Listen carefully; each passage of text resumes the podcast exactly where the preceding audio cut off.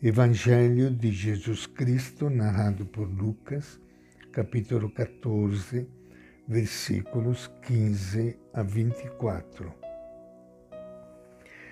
Naquele tempo, um homem que estava à mesa disse a Jesus: Feliz aquele que tomar refeição no reino de Deus. Jesus lhe respondeu: Certo homem estava dando um grande banquete e convidou muita gente. Na hora do banquete, mandou seu servo dizer aos convidados: Venham, pois tudo já está pronto.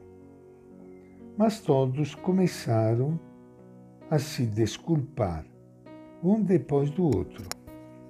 O primeiro lhe disse: Comprei um terreno e preciso ir vê-lo. Peço-te que me desculpe. E outro disse: Comprei cinco juntas de bois e vou experimentá-las. Peço que me desculpe. E ainda outro disse: Casei e por isso não posso ir. O servo voltou e contou tudo ao seu senhor. O dono da casa, indignado, disse a seu servo: Vá depressa pelas praças e ruas da cidade e traga aqui para dentro pobres, aleijados, cegos e coxos. O servo lhe disse: Senhor, sua ordem já foi cumprida e ainda há lugar. Então o Senhor disse ao servo: Vá pelos caminhos e trilhas e obrigue as pessoas a entrar, para que minha casa fique cheia. Pois eu lhes digo: nenhum daqueles que tinha sido convidados provará o meu banquete. Esta é a palavra do Evangelho de Lucas. Minha saudação e meu abraço para todos vocês, irmãs, irmãos queridos, que estão me ouvindo neste momento e participando do nosso encontro com o Evangelho, a boa notícia de Jesus, uma notícia de vida, de saúde, de paz. Apesar da linguagem que nós encontramos, às vezes, na leitura do Evangelho, como esta que acabamos de ler hoje, nesta parábola que Jesus contou, para explicar e, de alguma forma, retratar a realidade em que nós vivemos e poder conhecer o projeto do reino, o projeto do reino de Deus, de que Jesus tanto fala. Jesus está tomando uma refeição na casa de um fariseu. Ele tinha acabado de contar duas parábolas. Uma sobre a escolha dos lugares e outra sobre a escolha dos convidados.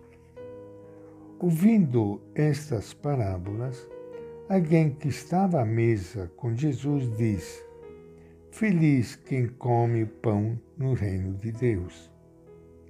Esta frase reflete uma imagem muito comum do judaísmo.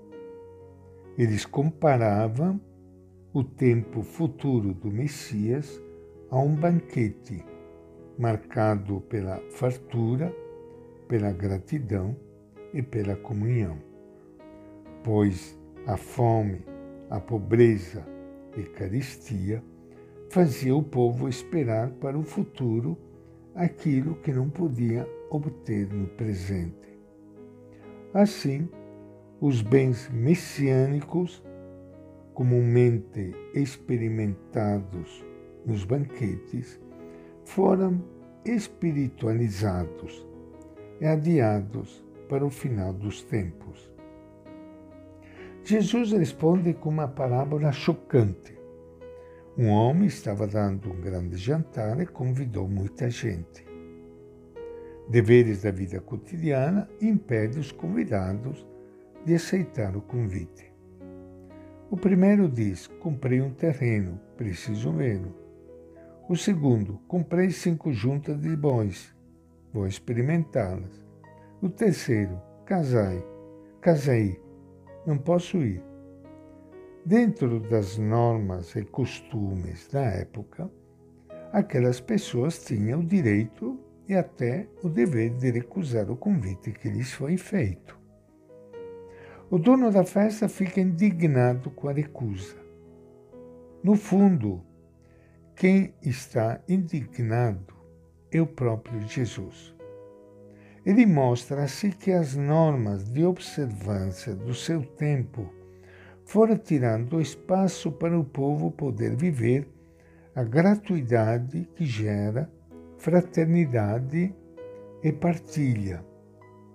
Aí o dono da festa manda os empregados irem nas praças e convidar os pobres, os cegos, aleijados e os mancos os que normalmente eram excluídos da participação no culto dos judeus como impuros, agora são convidados, especialmente pelo dono da festa, a sentar-se à mesa do banquete. Então, o dono da casa manda convidar os que andam pelos caminhos e trilhas porque ainda tem lugar. No contexto de Lucas, estes são os gentios ou pagãos. Eles também são convidados para sentar-se à mesa e alegrar-se com o grande banquete. Assim, no banquete da parábola de Jesus, sentam todos juntos na mesma mesa judeus e pagãos. No tempo de Lucas, havia nas comunidades muitos problemas e contradições que impediam a realização deste ideal da mesa comum. Por meio da parábola, Lucas mostra que a prática da comunhão de mesa vinha do próprio Jesus. E esta é a nossa reflexão de hoje, do Evangelho de Lucas.